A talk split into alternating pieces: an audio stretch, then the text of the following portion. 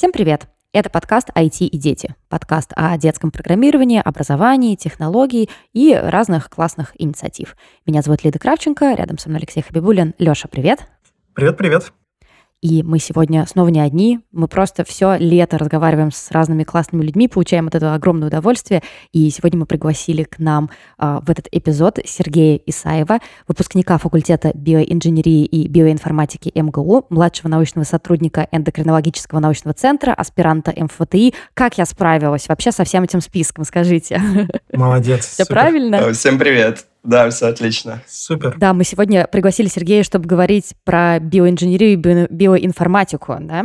Ну, а, ну, скорее просто про биоинформатику. Биоинженер из меня такой себе. Ну, собственно, запрос всегда очень большой от родителей. Спрашивают, ну окей, ну вот программирование это ваше классное.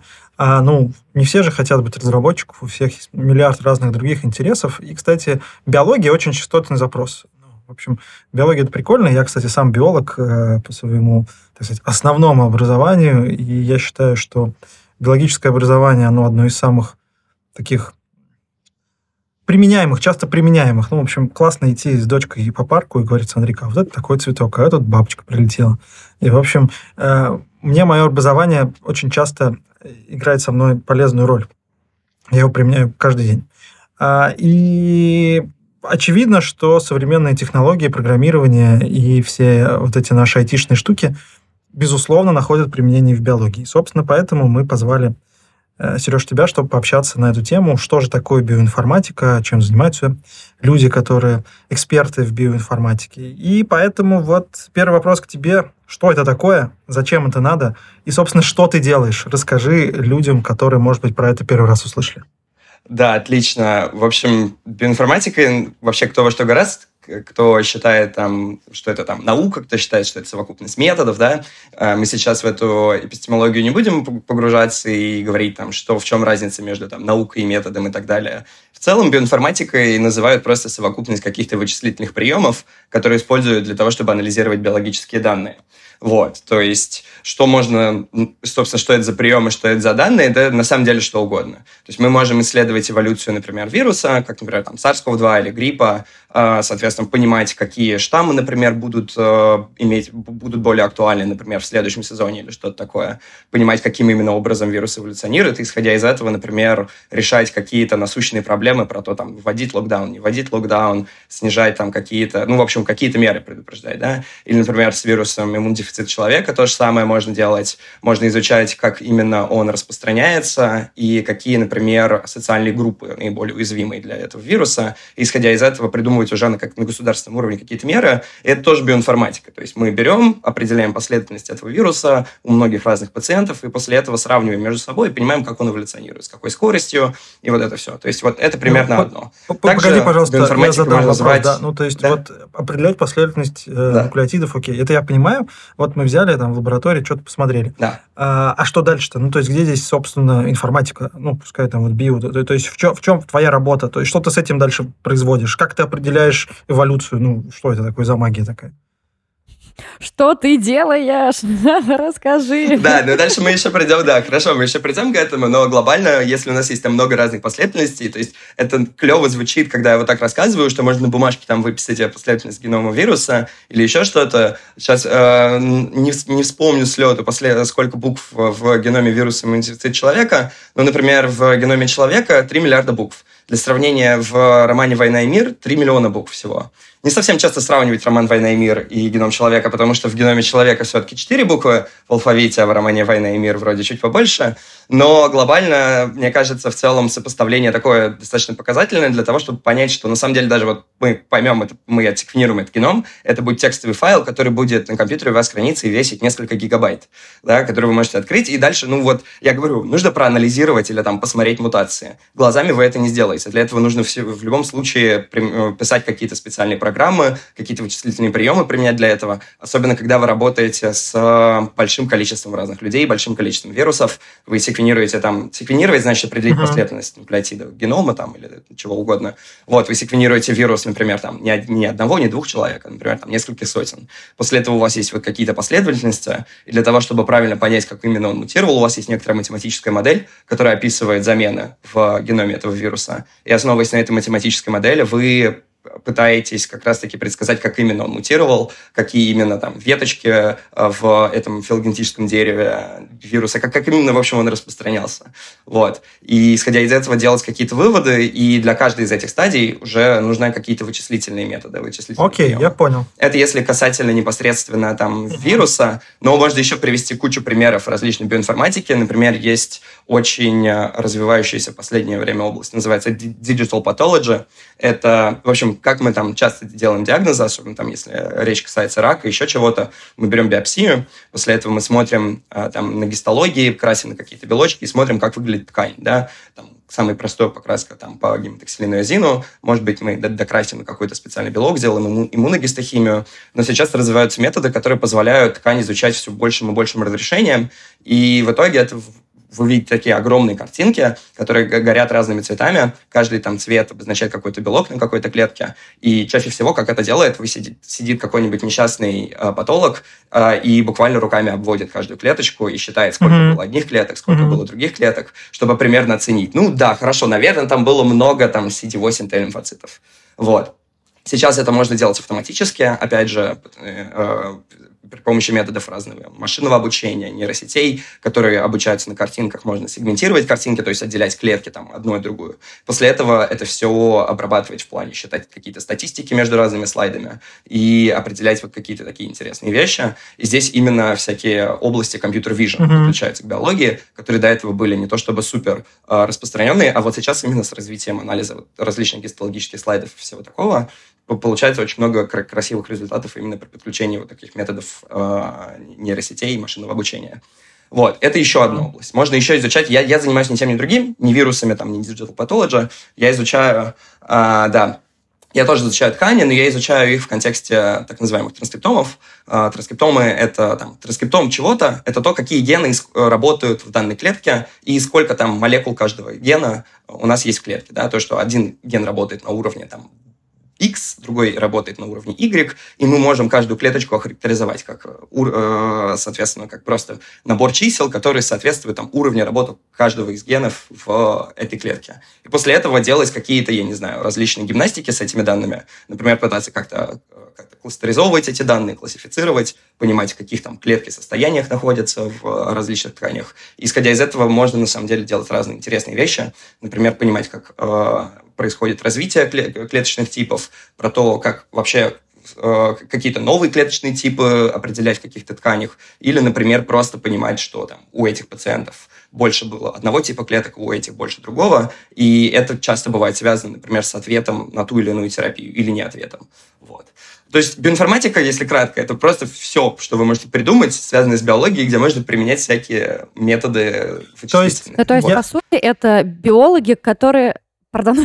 То есть это биологи, которые учатся условно писать код, программировать и так далее, в первую очередь биологи, и им помогает это самое программирование не страдать с их огромными э, гигантскими вычислениями, правильно? Если очень грубо. Ну, Смотрите, э, давайте такой пример приведем. Вот, э, например, там биологи пользуются микроскопами. Микроскоп – это такая отличная штука, вот, и, э, которая помогает биологам делать огромное количество различных там исследований. Для того, чтобы уметь на 100% правильно пользоваться микроскопом, для того, чтобы уметь создавать новые микроскопы, для того, чтобы уметь их обслуживать, вам нужно, вообще говоря, иметь хорошее представление в оптике. Mm-hmm. И часто ваше знание биологии уходит немножко даже на второй план, потому что вам нужно разбираться именно в микроскопах. Поэтому здесь вот к биоинформатике можно отнестись точно так же. То есть, с одной стороны, вы можете быть биологом и использовать эти данные для того, чтобы использовать эти методы для того, чтобы каким-то образом анализировать биологические задачи, которые у вас есть, да. Например, там, я изучаю нервный гребень, клетки нервного гребня и хочу узнать про них все. И использую различные оптики, различные методы для того, чтобы что-то, какую-то биологию про них узнать. Или там, я изучаю там, иммунное микроокружение какого-то рака и хочу тоже использовать разные оптики для этого а можно заниматься биоинформатикой в плане как создания методов, да, в плане того, что я не то чтобы очень хорошо понимаю что-то про нервный гребень, но я очень хорошо понимаю, как искать траектории там в многомерных пространствах или что-то такое. И я точно знаю, что это может найти приложение к биологии. Тут уже ты можешь не очень хорошо понимать, там, как в деталях происходит, э, там, я не знаю, развитие клеток в организме, но ты должен отлично понимать, как работают различные методы там, кластеризации, снижения размерности, еще чего-то, всякие fancy методы из машинного обучения, поэтому зависит от. Сложно сказать, биоинформатика это там тот, кого я сначала озвучил, или тот, кто сейчас. Оба биоинформатики, просто немножко разные. Ну, то есть, я правильно ли я понял, что в целом э, развитие вот этого направления биоинформатика, по сути, оно связано с э, ну, техническим прогрессом и получением все большего и большего э, количества данных хорошего качества по биологическим системам. Ну, например, да, я, когда занимался да. биологией, я как раз смотрел микроскоп, и я занимался, э, изучал микроорганизмы водные, да, водоросли. Ну, что я делал? Я брал там капельку пробы на предметное стекло, значит, все это рассматривал под микроскопом, определял вид по, значит, определителям и, значит, считал, сколько клеточек вот в этом в моем поле видения, сколько чего, на основании этого делал какие-то выводы о том сообществе, которое есть. А потом брал значит, калькуляторы и считал разные индексы, там, связанные с биоразнообразием и всем остальным. Тоже, по сути, применял ну, какие-то методы обработки информации, включая статистику и все остальное. То есть, в принципе, если бы я взял к микроскопу, прикрутил камеру, я это тогда делал, но тогда камеры были так себе, э, взял, написал какую-то модель машинного обучения для определения видов самостоятельно, без моего участия и определителя, то меня можно, в принципе, гордо было назвать как раз тем самым биоинформатиком. А, или взять того самого врача, который ты говорил, который на основании гистологического снимка и вот анализа берет, считает там клеточки, какие там э, подсвечены разные. То есть, в принципе, вот на этом этапе сам врач выполняет функцию нейро- нейронной сети и на основании количества принимает какое-то решение.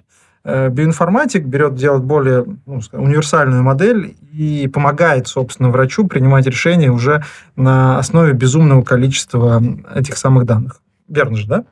Да, все верно. И более того, хочется добавить, что то, чем ты занимался, про то, как там считал в поле зрения, сколько каких разных отраслей, сейчас ровно этим занимается метагеномика а, только мы не глазами считаем разные клеточки, а просто берем и секвенируем, а, соответственно, все, что у нас было в образце. Uh-huh. После этого мы определили вообще там не, не один организм, не два, там, а сотни организмов, которые у нас были там в почве или там в а, каком-то микробиоме из организма или еще где-то. После этого мы пытаемся понять, что это были за организмы, потому что мы примерно знаем, а, у нас есть большие базы данных того, какие uh-huh. там гены в какую последовательность имеют у известных организмов. Мы теперь пытаемся понять, кто это из известных организмов, и численно, соответственно, оценить, сколько было одной бактерии или там одной водоросли, а другой бактерии.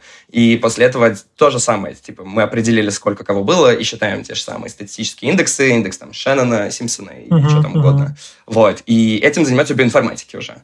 То есть э, вы описали, ты описал просто все отлично в том плане, что ровно то, чем ты занимался, сейчас, сейчас это дело биоинформатика. Читерство, короче. Вот не нужно сидеть над микроскопом днями и ночами и смотреть, чем там, где там шипики какого цвета, и куда они торчат, и вообще там что происходит. Реально читерство. Магия. Круто. Отлично. Это правда, да. А расскажи про свою, свою дорогу в биоинформатику. То есть как так получилось, и ты скорее вот был сначала про биологию или про информатику, программирование и все вот это, и как это так все вот слилось э, воедино и получилось то, что получилось? А, ну, у меня история такая не, не самая тривиальная. Я могу рассказать там свою историю, еще несколько историй знакомых, чтобы вы uh-huh. понимали, что истории бывают разные, и пути тоже очень разные. Моя история началась с того, что я в школе ненавидел биологию, особенно до девятого класса. Я думал, что биология это ровно про то, что мы считаем шипики и вот это все. Извини, пожалуйста, и... я просто... У да. нас просто только что вышел эпизод, э, где у нас в гостях была прекрасная Арина из Geek Teachers, которая была, собственно, учителем по информатике, и начала она, по-моему, с того, что я ненавижу все вот это перспективу педагогическую, никогда вообще не хотела быть учителем, это все супер отстой, и в итоге она делает огромный фестиваль для учителей. И вот следующий наш герой, это ты, ты говоришь, что ненавидел биологию. Так что от любви до ненависти. Да, и как-то, а мне, я все время не верил, то, что, опять же, вот как в школе изучают, то, что, ну вот смотрите, бывают такие листики, бывают такие пестики, тычинки, еще плоды бывают, там, я не знаю, апокартные, синкартные, там, геницы, еще что-то. Ты учишь эти какие-то странные слова, ты учишь вообще кучу какое-то разнообразие какой-то странной дичи, и не веришь, что это что-то нормальное, а потом у тебя есть какая-нибудь математика и программирование, где все четко, где все понятно, где все прям по полочкам разложено. И я как-то вот начал свой путь именно с математики и программирования, ну, в плане еще в школе. А потом, где-то в девятом классе в школе начинается изучать молекулярную биологию, ты понимаешь, что такое ген, как работает ген, как вообще работает клетка, хотя бы примерно понимаешь. И даже если не понимаешь, то ты веришь, что это, это можно понять, что это не какое-то чудо, не какое-то там черная коробка, где там что-то произошло, и после этого клетка живет, да, а то, что это вполне конкретные физико-химические механизмы, про которые мы где-то лучше знаем, где-то хуже, вот, но это что-то познаваемое абсолютно, и ты такой, вау, здорово, то есть все это время меня обманывали, да, то есть, оказывается, биология бывает классная, только про нее рассказывать слишком поздно. И в девятом классе я начал, а, соответственно, быстренько переквалифицироваться в биолога, в химика, я там начал ботать химию, биологию, чтобы как-то связать свое будущее с этим. И где-то в десятом классе, потом я вообще забил на программирование, на математику, и в конце 10 класса я понял, что вообще-то это может совместить. То, что мне очень получалось программировать, там, мне это нравилось просто и так далее. И биология как, э, соответственно, объект для изучения мне очень нравится. И в итоге это можно совместить, не нужно ничего выбирать. И так я и стал, собственно, биоинформатиком. То есть глобально, э, на самом деле, все-таки я заинтересовался биологией тоже достаточно рано. Девятый класс — это все-таки mm-hmm. там, пятый курс университета. Поэтому, скорее всего, у меня это как-то параллельно развивалось, и биология, и информатика. Но глобально, наверное, можно сказать, что там изначально мне интересна была информатика. Но есть и другие истории. Например, вот у меня есть э, совершенно замечательная подруга Аня Карпухина, она сейчас в Париже делает свой PhD, и она как раз-таки наоборот, она интересовалась всегда биологией, ей она была очень неуверена в себе насчет программирования, математики, всегда считала, что она там чего-то там недостойна или еще что-то, причем пытались мы все ее убедить, что она замечательная, но нет. А, и в итоге она боялась просто заниматься биоинформатикой, она занималась на биоинженерии, экспериментальной работой. А сейчас вот последние годы она все больше и больше погружается в биоинформатику. Становится в итоге у нее там сейчас большая часть проектов, которые она делает, это биоинформатические проекты, как раз про применение различных биоинформатических методов к ее биологическим задачам.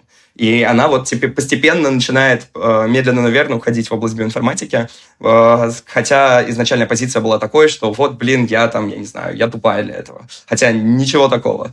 Вот. Собственно, Собственно, э, фишка в том, что можно прийти в биоинформатику вообще по-разному, и эта траектория, она не универсальна, поэтому mm-hmm. кто во что гораст. Вот. Главное, чтобы понимать, что для биоинформатики нужно и правильно понимать и, и знать и биологию на каком-то уровне, и программирование на каком-то уровне. Дальше, если ты лучше знаешь программирование, то ты будешь там, разрабатывать методы или еще что-то такое. Если ты лучше знаешь биологию, то ты просто будешь применять огромное количество разных уже разработанных за тебя методов в твоей биологической задаче. Вот. Но знать и понимать хорошо бы и, и то, и то хотя бы в какой-то мере. Окей, а если посмотреть на а, образовательную программу, ты закончил факультет э, профильный, да, именно биоинформатика в МГУ, там упор на что делали в, э, в образовании? Это скорее было про изучение живых систем, э, ну, там, не знаю, зоология, ботаника, анатомия, что-то такое, либо про численных методов и вот какие-то, не знаю, языки программирования, э, машинное обучение или что-то еще? А, ну, вот именно конкретный кейс с нашим факультетом, он такой, что нам пытались дать и то, и то. А, в итоге у нас даже нет деления на кафедры. Mm-hmm. То есть на кафедре у нас есть биоинженерия, биоинформатика, и вы все вместе учите. У нас была и зоология беспозвоночных, позвоночных, и ботаника низших, высших растений по семестру. Точно так же вместе с первым курсом биофака мы ходили, рисовали это все. И полевые практики у нас были, и физиология была, и иммунология, вот это все, с одной стороны. А с другой стороны, нам пытались как-то дать и математический бэкграунд какой-то. У нас там линейная алгебра была, математический анализ, дифференциальное уравнение, а, там несколько семестров матанализа были, там комбинаторика, еще что-то, mm-hmm. и там программирование на питоне, на аре, там машинное обучение, вот это все. Поэтому пытались нам дать все, что вообще, все, что в голову им приходило, пытались нам дать, но в результате понятно, что кто-то там еще на, на ранних курсах думает так, ну ладно, я буду биоинформатиком, и больше там забивает на какие-то предметы, связанные с биологией, чуть меньше забивает на предметы, связанные там с биоинформатикой, и наоборот. Вот. Но глобально дают, стараются дать и то, и то. Вот. Круто, интересно. Вообще я заметил... А, ну, это еще зависит от... Ага. Да, да, да. А, ну, зависит от места, на самом деле. То есть, если дальше мы еще поговорим, надеюсь, про места, где учиться биоинформатике и так далее. И такая история, она не везде. И в зависимости от того, какой вы для себя образовательный, образовательный трек выберете, у вас будет либо больше биологии, либо больше программирования. Mm-hmm. Поэтому здесь тоже нет универсальной. То есть биоинформатика это же не просто там какая-то область, где все считают, что вот это только, только это биоинформатика, не знаю, кошерная, а вот это биоинформатика не по кашруду.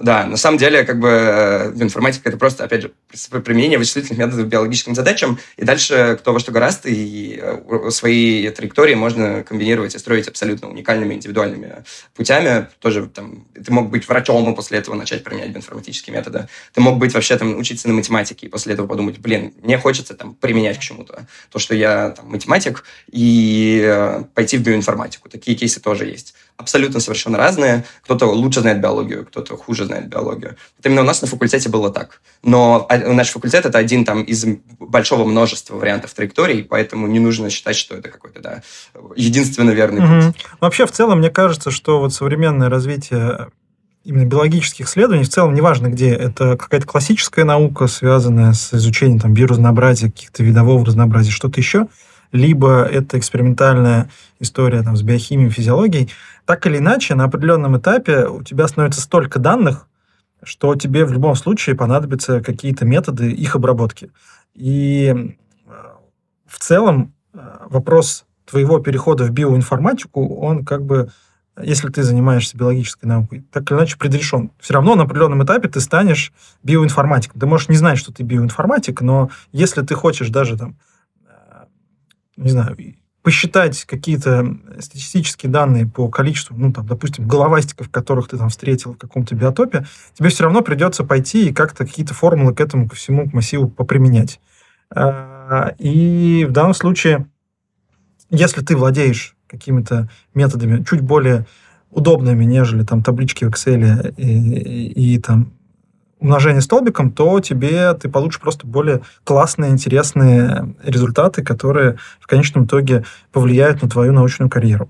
я общаюсь со своими ребятами, однокурсниками и друзьями, которые продолжают заниматься биологией уже профессионально. Я-то вот съехал с темы, а они-то нет. И в целом, ну, я бы сказал, что они все биоинформатики на определенном этапе.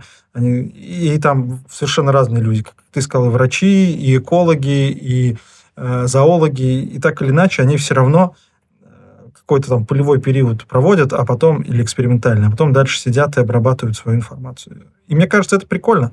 В том плане, что ты можешь эту рутину делегировать э, кому-то, а потом сидеть и думать головой. А что же здесь такое, э, значит, происходит? Круто, интересно. Да, я, собственно, обычно рассказываю про это школьникам. Я там N кружков веду по биоинформатике для школьников. И сначала нужно ребятам всегда показать, что биоинформатика – это не какая-то странный дикий зверь, да, который кто-то там придумал от нечего делать, что там давайте соединим какие-то два предмета и будем как-то мучить детей. Вот. А что это какая-то некоторая необходимость. И мне кажется, показателем является то, что если мы возьмем просто какой-то рандомный выпуск журнала Nature, то, во-первых, большая часть э, статей там будет про биологию, вот, которая, что говорит о какой-то достаточно mm-hmm. важной роли биологии биологии среди остальных наук сейчас в мире. А еще больше, чем в половине статей про биологию будет какая-то ссылка на репозиторий с кодом, да, что говорит о том, что это не то, что какая-то странная штука, там, биоинформатика, тут пришли биоинформатики и что-то начали там мутить, а то, что это необходимость. Это, ну, это как если бы... Часто просто бывает встречаются люди, которые такие, ой, я не буду пользоваться биоинформатикой, там, мне кажется, что это какая-то странная, непонятная вещь, это как если бы биолог отказывался пользоваться микроскопом, потому что там, он не верит в то, что микроскопы — это хорошая вещь. Или там, ой, придумывали микроскопов. То есть это просто один из инструментов для того, чтобы анализировать данные и как раз-таки да, сделать какие-то выводы, и поэтому, которые сейчас так или иначе будут пользоваться все в той или иной мере. Да, так что я абсолютно согласен, да. Круто. Давай поговорим про именно школьников и про путь школьников э, в сторону биоинформатики с точки зрения вот применимости кода. Я-то всем рассказываю и говорю, что, ребята, ты даже если не хочешь быть разработчиком или там, не знаю, фронтендером или там черт знает кем, иди все равно поучи э, какой-нибудь язык программирования, численные методы анализа, чтобы потом тебе везде пригодились. Вот с точки зрения пути школьника в биоинформатику, особенно вот на твоем опыте работы в кружках, э, как человеку готовиться, что делать, какие навыки развивать, в каких олимпиадах, конкурсах, курсах и кружках и все остальное, и куда целиться дальше?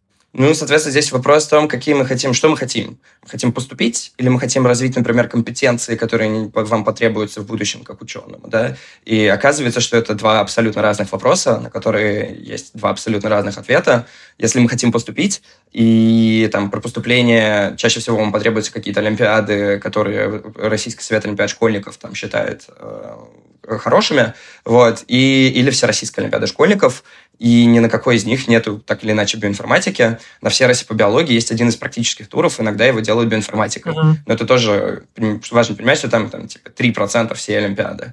Вот. И непосредственно по биоинформатике нет никаких э, ни Олимпиад, ни конкурсов, которые бы дали вам плюшки при поступлении, ну, ощутимые. Слушай, а вот это вот Олимпиада НТО, там есть профиль геномное редактирование, там тоже что-то вроде связано с... Э, и мне кажется, он форсож. Я не видел, но главная проблема... Он в СОЖ, но главная проблема в том, что он там, кажется, второго mm-hmm. уровня или третьего. А если вы хотите поступить на факультет биоинженерии и биоинформатики, то хотя бы какие-то льготы, не нулевые, вам дадут только олимпиады первого уровня. Понятно. Вот.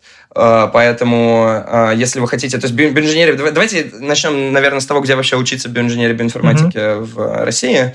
А, да, собственно, на самом деле вариантов не так много. А, если вы хотите прямо после школы начать этим заниматься, то чаще всего это просто специалитет биоинженерия, биоинформатика, который в Москве есть, соответственно, в МГУ, есть в Первом медиа, есть в Москве, вроде, я не знаю, вроде есть еще в каких-то местах типа Волгограда и Калининграда биоинженерия, биоинформатика.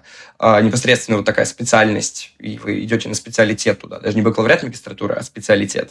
Вот. А, но в целом про них я слышал гораздо меньше, вот. И, конечно, там самым топовым среди озвученных считается там условно МГУшный, поэтому если вы хотите там серьезно начать заниматься этим, то лучше стараться ориентироваться на МГУшный факультет. Вот. Но вот там, вот как я описал, вы будете учить и там что-то про биологию, что-то про программирование и стараться балансировать между этим всем. Uh, и для того, чтобы поступить на эти факультеты, нужно как раз-таки там профиль будет биология, не, не математика, не что-то такое. То есть каждой специальности приписан какой-то профиль. Uh-huh с Российской Олимпиады школьников, по которому вам будет там иметь плюсик при поступлении. Вы можете там без вступительных испытаний поступить. И для би- э, биоинженерии биоинформатики это биология. То есть вам нужно что-то занять на Всеросе именно по биологии для того, чтобы поступить э, без экзаменов на этот факультет. Вот. А, либо занять первые места в перечнях олимпиадах там, по математике, по химии, по биологии – которые дадут вам 100 баллов либо по ДВИ, по математике, либо там по ЕГЭ. А программирование, информатика здесь не, не, не, не работает, да? То есть только, только... Нет, вообще нигде. Да, а, причем я, я писал свой год, там, когда я выпускался из школы информатику, потому что я еще думал, там, я думал поступать на факультет компьютерных наук, высшей школы mm-hmm. экономики, и вот на BB. И писал, и вроде прошел, собственно, на бюджет и на BB, и на... BB, если что, это факультет инженерии информатики, его так часто сокращают просто. Вот. Прошел и на BB, и на э, прикладную математику и информатику в вышку, долго думал, там, долго переживал, вот, в итоге выбрал BB, я вообще ни о чем не жалею, вот. А, собственно, да. Но информатика мне по, по факту для поступления на BB не нужна была, mm-hmm. и вообще она, там, ЕГЭ по информатике, можете на него забить, на самом деле, просто. Вот. А, поэтому, если хотите именно поступить, то тащите биологию. Олимпиады по биологии, Всерос по биологии, или там перечневая олимпиада, там дальше уже зависит от места, куда вы хотите поступить, которые будут играть роль. Вот. Но, с другой стороны, как бы, если мы говорим о том, как стать хорошим ученым, биоинформатиком именно, то развивать нужно, очевидно, не skill написания Всероссийской Олимпиады школьников по биологии, а скорее какие-то другие скиллы, например, какие-то исследовательские скиллы, вот, которые связаны с вот, разными STEM-направлениями, в том числе и программировать учиться, в том числе и для себя, просто потому что это нравится. И это, очевидно, никак вам не поможет поступить, потому что поступление это такая достаточно а, особенная история. Но в итоге вы будете, на самом деле, классным ученым дальше. И для того, чтобы развивать в себе вот такие всякие навыки, есть очень много проектных школ, которые, например, вот э, Федя Кондрашов делает школу молекулярной теоретической uh-huh. биологии. Абсолютно замечательная вещь. Школьники со всей России э, съезжаются. Раньше это было в России, сейчас там... Э, раньше это было в России, потом, когда фонд Зимина закрыли, это стало в, проводиться в Европе, и сейчас из-за ковида, да. Сначала в Барселоне, потом в Польше, uh-huh. вот.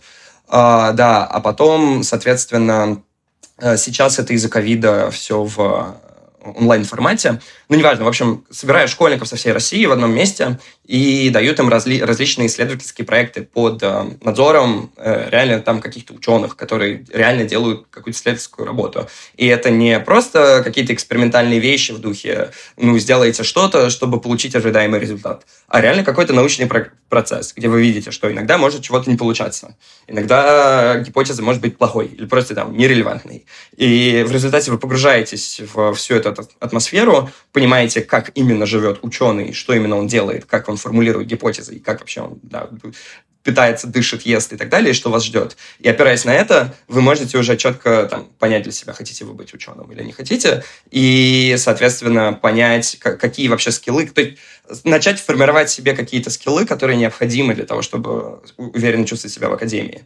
Вот, так что если вы думаете там, становиться биоинформатиком или что-то такое, то даже перед тем, как участвовать там, в Всероссийском олимпиаде школьников и так далее, обязательно посмотрите на школу молекулярно-теоретической биологии, э, и попытайтесь там туда попасть, чтобы понять, что, что это вообще такое. Вот. Тогда очень много выпускников этой школы становятся реально классными учеными, реально там возвращаются в школу уже как там э, руководители проектов. То есть я, я сам выпускник этой школы, uh-huh. и сейчас вот уже третий год подряд я веду там некоторые проекты со школьниками. Вот, мы анализируем разного толка данные. Вот, так что школа показывает себя очень, очень, очень хорошей стороны.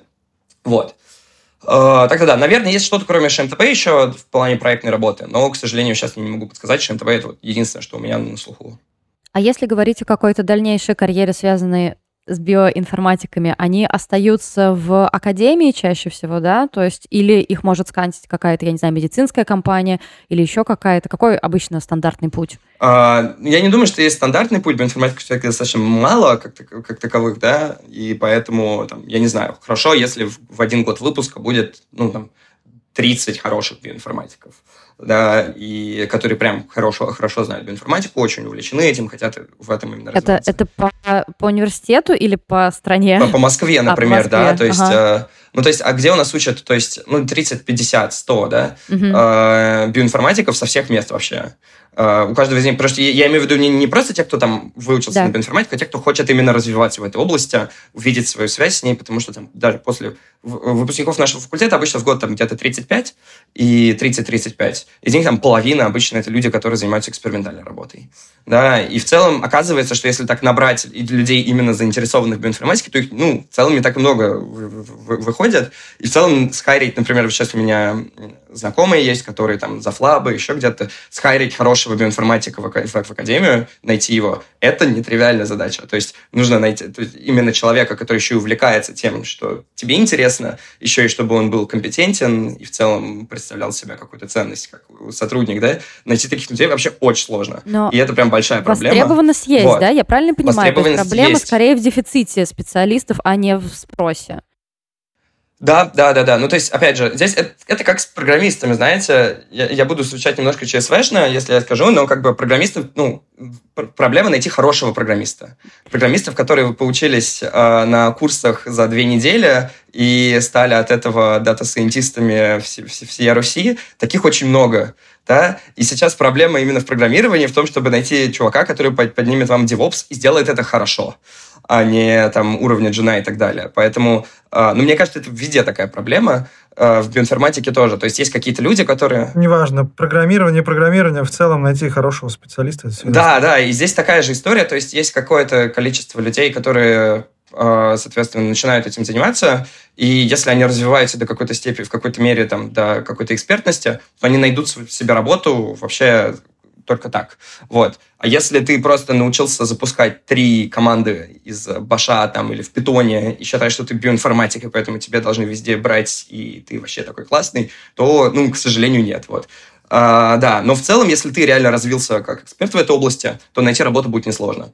За рубежом, может, тем более. В России сейчас после 24 февраля разные компании начинают уходить, индустриальные, соответственно, поэтому сейчас уже а, рынок чуть поменьше стал в России, именно биоинформатический. Но вот в академию в России тоже достаточно легко уйти. Там есть очень много разных э, исследовательских лабораторий, которые, э, соответственно, в том числе занимаются чем-то связанным с биоинформатикой. Вот.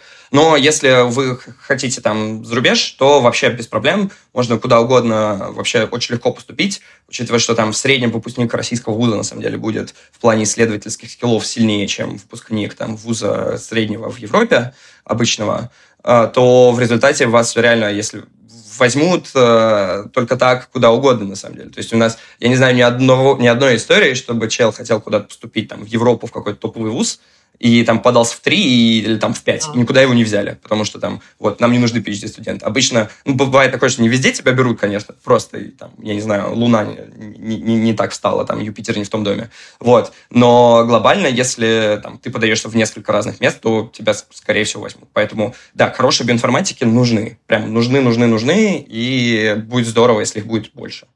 Слушай, а вот здесь история-то, она именно про то, что нужны хорошие биоинформатики, либо нужны люди, которые просто умеют работать э, с биологическими данными, ну, там, каким-то методами да, анализа информации. Ну, то есть, условно, э, я про что? Возможно ли так, что есть человек, условный data scientist, который на самом деле закончил ВМК или там Мехмат или что-то еще, и на самом деле вот смотрел в эту сторону, это радиофак, неважно что, да, какое техническое направление, и вот он хорошо понимает в, в машинном обучении, там, не знаю, компьютер вижен, что-то еще, а потом ему просто интересно, ну, не знаю, ходил в кружок юных натуралистов в детстве, ему всегда было интересно про биологию, ну, потому что это, правда, очень такая э, захватывающая история. И вот он просто в определенный момент времени начинает изучать э, биологические системы методами, те, которыми он хорошо владеет. Это же тоже нормально? А, ну да, но это как вот в взрослом состоянии какой-нибудь топ-менеджер какой-нибудь компании, вот он учился на менеджера, скорее всего, нет. Скорее всего, он учился на каком-нибудь мехмате или еще чем-то, и потом он что-то почитал mm-hmm. про менеджмент и, и, и всякие такие вещи, как-то сам научился и на практике научился, и стал классным топ-менеджером, например. И э, ответ здесь такой, что ну, нет такого, что когда ты поступаешь на факультет биоинженерии биоинформатики, выпускаешься с него, тебе дают какой-то уни... какой паспорт биоинформатика, который и только с этим паспортом биоинформатика ты можешь заниматься. Биоинформатикой, а все остальные биоинформатики, не знаю, они неправильные, и нельзя с ним работать. Да, конечно, э, очевидно, что если ты имеешь хороший IT-бэкграунд и все такое, ты можешь попасть в биоинформатику. Вот. Важно тоже, опять же, понимать, что для тебя может быть просто порог входа чуть выше, чем для человека, который еще изучал биологию, потому что тебе придется доизучить все-таки. То есть, если ты клево разбираешься в том, как э, там, нейросетки работают, но не знаешь, что такое ген, и хочешь заниматься транскриптомикой, но ты даже не знаешь, что такое ген, что такое нуклеотид, а, и что-то еще, то ты можешь, конечно, угу. это наверстать, это знание, но это просто будет очень долго, да, и тебе все равно придется чуть-чуть доучиться до какого-то уровня, чтобы понимать, с какими данными ты работаешь. Да, и то есть биоинформатик, то есть вообще, мне кажется, про любые данные можно так сказать, то, что просто запускать там, я не знаю, какую-то, какие-то алгоритмы на данных можно, но какой в этом смысл? Для того, чтобы качественно работать с данными, нужно понимать, как они получены, как они ведут себя, какие есть особенности работы с этими данными, какие гипотезы мы можем вообще проверять на такого типа данных, какие мы не можем проверять. Да, это как, ну, с, на какими-нибудь там социологическими исследованиями. Тоже, казалось бы, ну, пошел, собрал там, я не знаю, опросил людей, после этого какой-нибудь mm-hmm. базовый статистический тест там применил, и все, все выяснил. А потом оказывается, что ты неправильно собрал данные, неправильно разделил людей на разные группы, еще что-то, еще что-то, еще что-то, и для этого нужен отдельный какой-то скилл, да, то есть э, просто для того, чтобы понимать, как данные себя ведут и что это, что за природа в этих данных. В биологии то же самое. Никто не будет тебя ограничивать, э, если ты не прошел 27 курсов по зоологии беспозвоночных и не вскрывал таракана, собственно, ручно, ты вот там неправильный. Нет. Но просто для того, чтобы быть хорошим, опять же, биоинформатиком и хорошо анализировать данные, тебе нужно что-то понимать про их природу.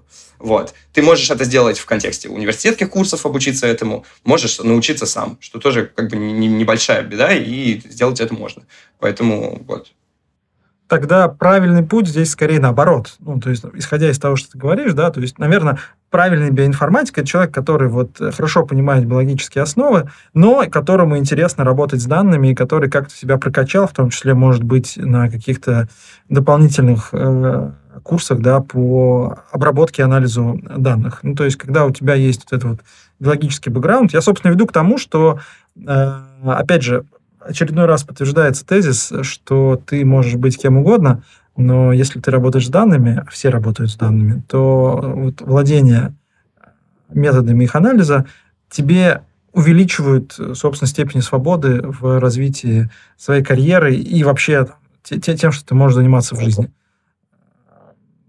Поэтому я тут плавно подвожу к тому, что не обязательно целиться ребятам в не знаю, на вузы, вузы, которые готовят исключительно программистов э, и ученых, которые работают с данными. В общем, применение этих методов возможно и в такой, э, казалось бы, из школьной программы, не связанной с данными предметной области, как биология. Более того, Правильно. можно сначала да? получить бакалавриат, например, по биологической специальности, и после этого пойти в магистратуру Uh-huh. Существует, я, я говорил про специалитеты, но вообще существует достаточно много магистрских программ, связанных с биоинформатикой. Например, в высшей школе экономики есть как раз-таки на факультете компьютерных наук программа «Анализ данных биологии в медицине», которой Гильфан, соответственно, руководит. Очень неплохая программа, там есть очень uh-huh. неплохие ребята.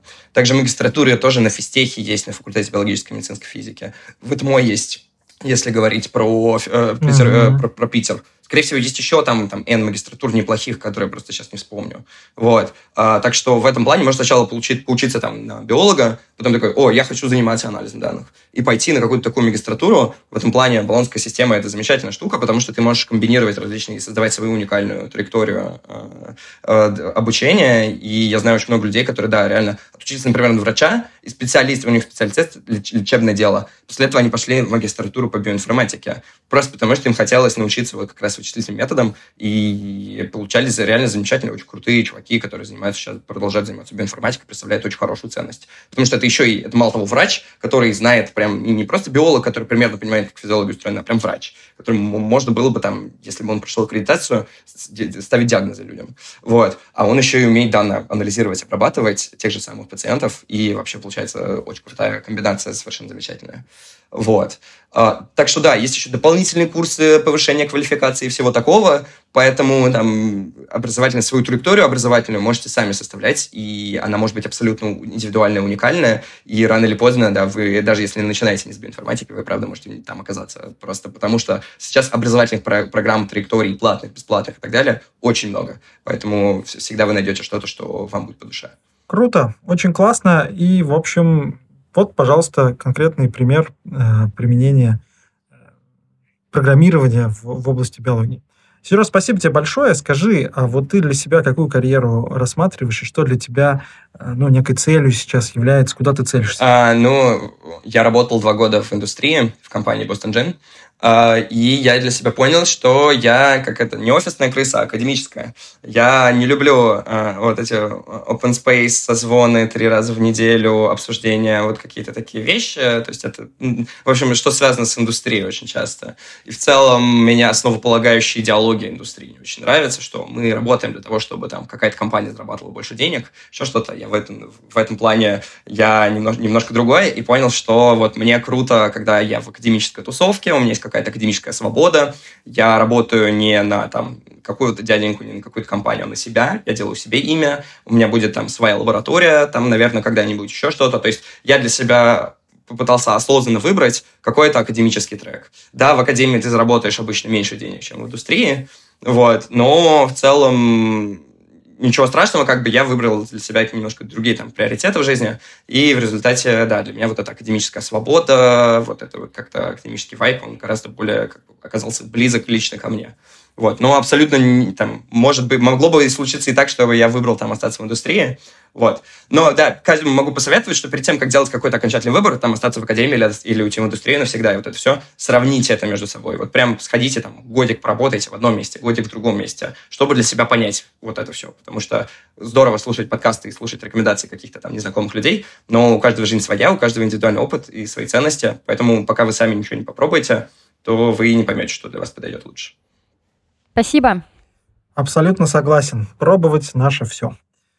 А, классный, интересный разговор. Спасибо тебе большое, что пришел. А, я надеюсь, что мы еще встретимся и поговорим. Мне очень приятно рас, э, рассуждать про биологию. И мое биологическое образование и научная карьера в этом направлении тоже. Круто быть ученым, на самом деле. Это, это классно. Отличный разговор, мне кажется, он очень э, мотивирующим. Несмотря на то, что я уже не стану ни биологом, ни программистом, мыслишка пару раз промелькнула, а вдруг пойти изменить свою жизнь. А если вы родитель школьника, мне кажется, что как раз школьнику вы можете чуть-чуть покапать на мозги, особенно если он любит в уголке посидеть, покодить и питает слабость к биологии. Это будет полный матч. Все. Спасибо всем. Всем спасибо. Это был подкаст IT и дети, э, подкаст для родителей о программировании. А, если вы еще на нас не подписаны, пожалуйста, подписывайтесь на тех платформах, где вы обычно слушаете подкасты. Оставляйте нам комментарии и ставьте хорошие оценки на этих платформах. Это поможет другим людям найти нас в поисковой выдаче. А, ну, на этом мы прощаемся. Спасибо большое и до скорых встреч. Пока-пока. Всем пока.